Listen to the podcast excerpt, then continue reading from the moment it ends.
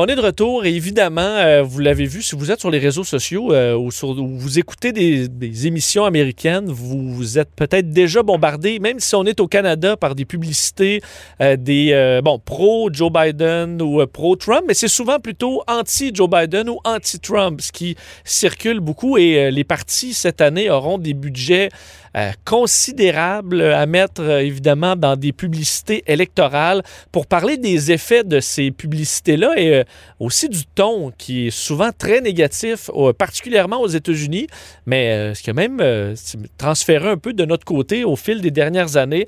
On parle à un chercheur associé à l'Observatoire sur les États-Unis de la chaire Raoul Dandurand de l'UCAM, chargé de cours à l'École de politique appliquée de l'Université de Sherbrooke, Charles-Antoine Millette, qui est en ligne. Monsieur Millette, bonjour. Bonjour. Euh, donc, il faut dire aux États-Unis, euh, la campagne, c'est une campagne qui est particulière avec la pandémie. Euh, certaines des réunions des grands partis n'auront pas l'éclat de d'habitude, qui souvent a très grand budget. Donc, on peut penser que énormément du budget de campagne qui est gigantesque ira en publicité, que ce soit à la télévision ou sur les réseaux sociaux? Oui, euh, c'est quelque chose qu'on peut imaginer. Vous avez euh, probablement raison. Euh, déjà, les candidats depuis janvier 2019, par exemple, donc même avant les primaires démocrates, ont diffusé beaucoup de publicités électorales, surtout chez les démocrates, et même Donald Trump aussi a diffusé des publicités électorales. Et si on regarde les chiffres, par exemple, entre janvier 2019 et avril 2020, ben, c'est un peu plus de 690 millions de dollars qui ont été dépensés en publicité électorale. Donc, c'est colossal pour cette élection-ci. Je suppose qu'il y a quelques années, on mettait très peu sur les réseaux sociaux, mais là, c'est une grande, grande tranche de ce budget-là qui doit y aller? Euh, oui, euh, mais les publicités télévisées demeurent encore la principale dépense en termes publicitaires pour les partis. Euh, diffuser sur les médias sociaux, c'est beaucoup moins coûteux que produire des publicités télévisées, surtout qu'on va rediffuser les publicités télévisées sur les médias sociaux. Donc, on va les, on va les poster, si je peux dire, sur Facebook, sur Instagram, sur Twitter. Ils vont, ils vont être aussi disponibles sur YouTube. donc, il y a ce, ce côté-là qui est peut-être un petit peu plus abordable là, pour les médias sociaux, mais oui vous avez, vous connaissez très bien le sujet, vous avez fait votre thèse de doctorat sur euh, les, publicités électorales négatives qui, euh, s'américanisaient même au, euh, Canada. à quel point la, la, publicité aux élections américaines qui s'en viennent risque d'être surtout de la publicité négative sur le candidat adverse que positive sur, sur le candidat qui paie cette publicité-là? Euh, ben, plus de la moitié des publicités électorales, en tout cas aux États-Unis, pour les chiffres euh, dont on dispose, plus de la moitié des publicités électorales euh, aux États-Unis lors des élections présidentielles vont servir à attaquer l'adversaire. Et lorsque je dis attaquer l'adversaire, c'est vraiment dans des publicités électorales qui ne servent qu'à attaquer. Donc 100% de la publicité, donc le 30 secondes au grand complet, va servir à dénigrer l'autre, à attaquer sa réputation, son leadership et ainsi de suite. Euh, donc, c'est plus de la moitié. Là. Si on regarde euh, en, 2000, euh, en 2012, par exemple, c'était 64% des publicités diffusées autant par Mitt Romney que par Barack Obama qui servaient strictement à attaquer l'adversaire. Donc, c'est vraiment une bonne portion, une très, très bonne portion des publicités là, qui sont négatives. Donc, le ton, est-ce qu'il est beaucoup plus négatif aux États-Unis et que si ça, même si on en a, ça ne pourrait pas passer, euh, être aussi négatif envers un candidat adverse? Euh, ben, au Canada, oui, on a de la publicité négative, contrairement à ce qu'on croit. D'habitude, on se dit au Canada, euh, au Canada et au Québec, par exemple, ben, les gens sont un peu plus euh, un peu plus tolérants, un peu plus euh, gentils, si je peux dire, donc auraient peut-être moins raison de recourir à la publicité négative. Mais mes recherches ont démontré que de la publicité négative au Canada, il y en a, il y en a des très négatives aussi.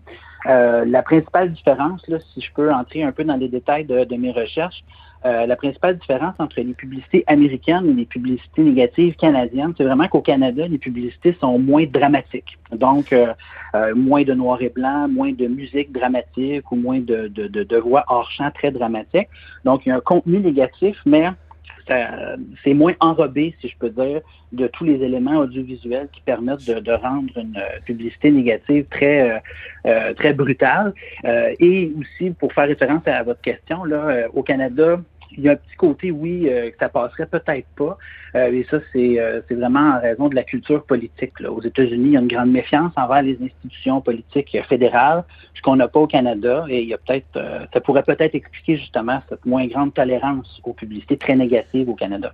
Parlant de publicité négative, parce qu'aux États-Unis, il y a un phénomène présentement, il y a des, regroupements, entre autres le fameux Lincoln Project, donc un projet, un regroupement anti-Trump qui fait de la publicité, qui a énormément de budget, qui bombarde de publicité un petit peu partout aux États-Unis. Ils ont entre autres ce ton extrêmement dramatique que, vous avez décrit. On, va écouter un extrait, puis je vais, vous appeler à commenter par la suite. Times in Ohio are getting tough. Donald Trump is making it worse, demanding a boycott to put Goodyear out of business. That's 3,300 union jobs, jobs that sustain families all over Ohio. Why? His feelings got hurt. Trump talks a good game, but he's not on our side. Never has been, never will be. The Lincoln Project is responsible for the content of this advertising. C'est quasiment, euh, on dirait, une, une bande-annonce de film, le ton de certaines publicités euh, aux États-Unis, non?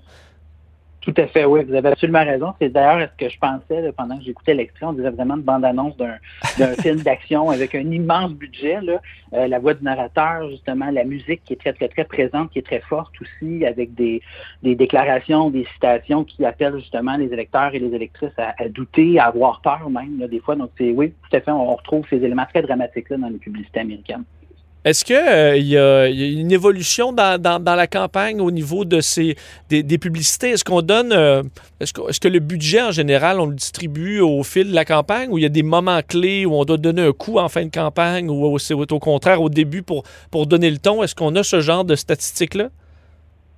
Euh, oui, ces chiffres-là existent. J'ai pas de chiffres très précis en ce moment, mais on peut penser aux différents euh, grands moments, aux grandes étapes d'une campagne électorale. On a les primaires, par exemple, là, une étape qu'on a passée cet hiver. Donc, pour euh, déterminer qui sera le candidat euh, présidentielle. Donc, chez les démocrates, ça s'est terminé, euh, ça s'est terminé hier, jeudi, justement, là, avec euh, le moment lors duquel Joe Biden a accepté la nomination de son parti. Donc, durant les primaires, ben, il va y avoir beaucoup de publicité parce qu'il y a beaucoup de candidats au sein des partis qui vont s'affronter. Donc, les candidats vont s'attaquer entre eux, vont attaquer les candidats des autres partis de l'autre parti aussi.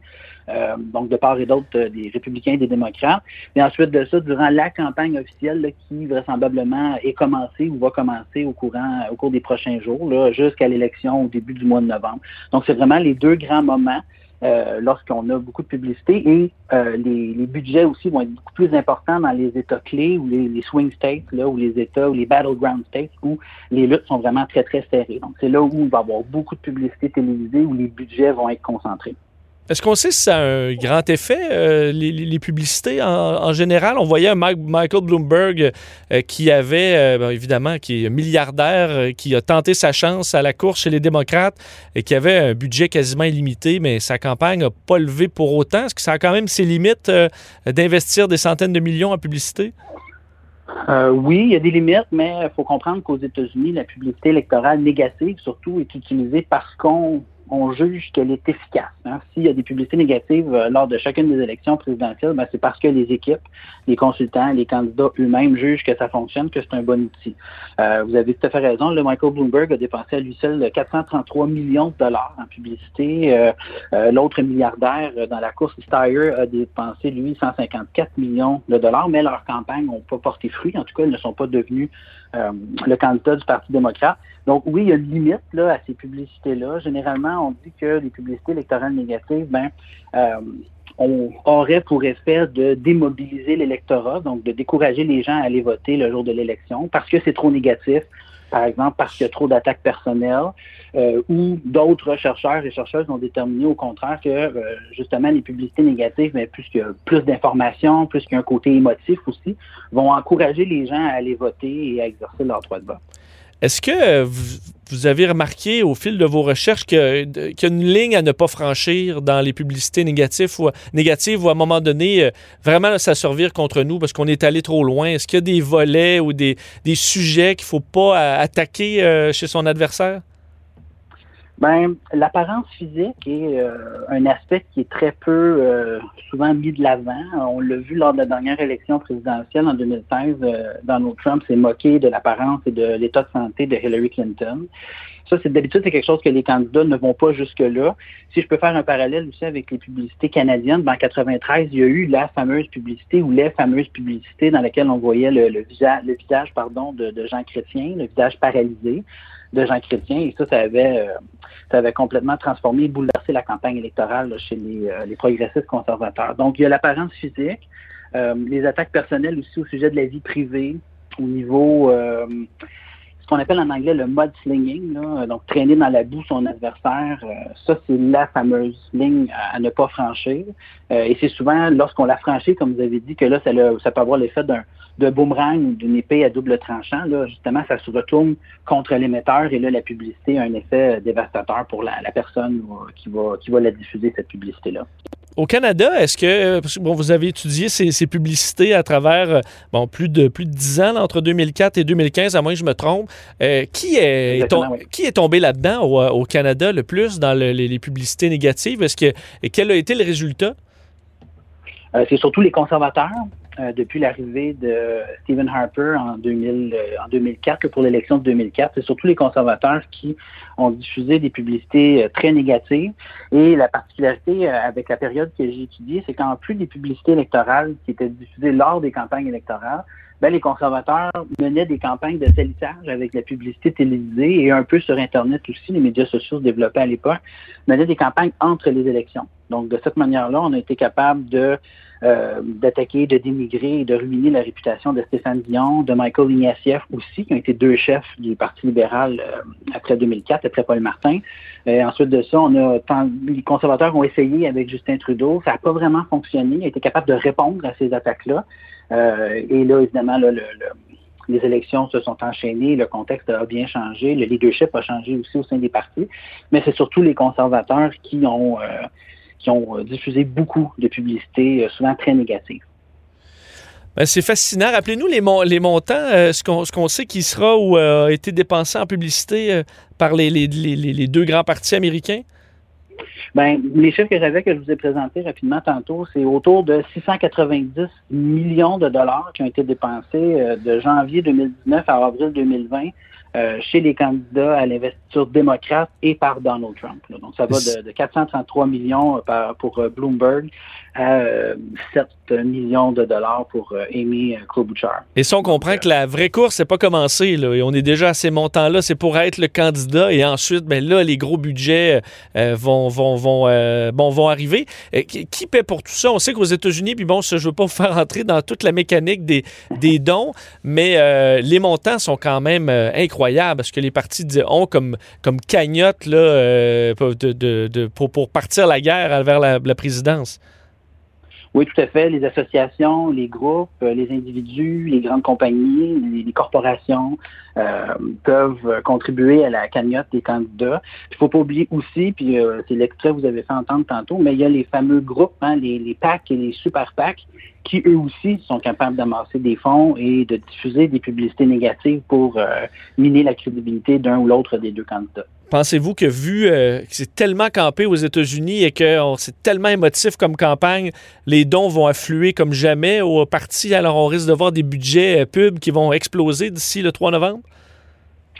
Euh, c'est une, excellente question. Je ne sais pas, euh, et là, c'est une, hypothèse, une réflexion euh, que j'ai, mais peut-être avec la, situation, la crise économique, justement, avec la COVID-19, mm. avec la pandémie, peut-être que les, gens, monsieur, madame, tout le monde n'auront peut-être pas envie de, financer leur parti. C'est vraiment les groupes d'intérêt et les grands lobbies qui auront peut-être plus tendance mm. à, donner de l'argent, mais je dis ça sous toute réserve. Mais vous avez un bon point quand même. C'est vrai que ces, ces grands-là, eux, ont quand même ont le budget dans bien des cas euh, intact pour euh, aller faire, faire euh, mettre un peu de poids et d'influence au niveau du gouvernement.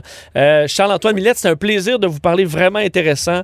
On risque de se, se, reparler, de surveiller ces, ces nombreuses publicités d'ici l'élection en novembre prochain. Merci d'avoir été avec nous. Bien, merci beaucoup de l'invitation. J'ai beaucoup apprécié. Merci. Au revoir.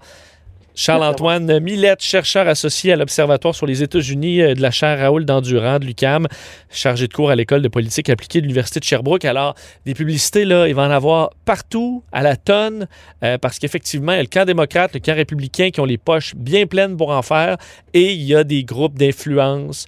Euh, J'ai fait entendre le Lincoln Project extrêmement efficace et actif, là, et qui a une cagnotte qui augmente aussi en fou. Alors, ils seront à surveiller tous ces groupes-là dans les prochaines semaine. Parlant de prochaine semaine, mais la semaine prochaine, c'est la convention républicaine sur euh, ben, plusieurs thèmes qui risque d'être intéressant. Ce sera un show pas mal différent que celui des républicains, euh, des démocrates dans les derniers jours. À surveiller, ce sera un des sujets principaux de notre prochaine édition la semaine prochaine. Et nous, ben, je vous dis bonne semaine. Bye bye.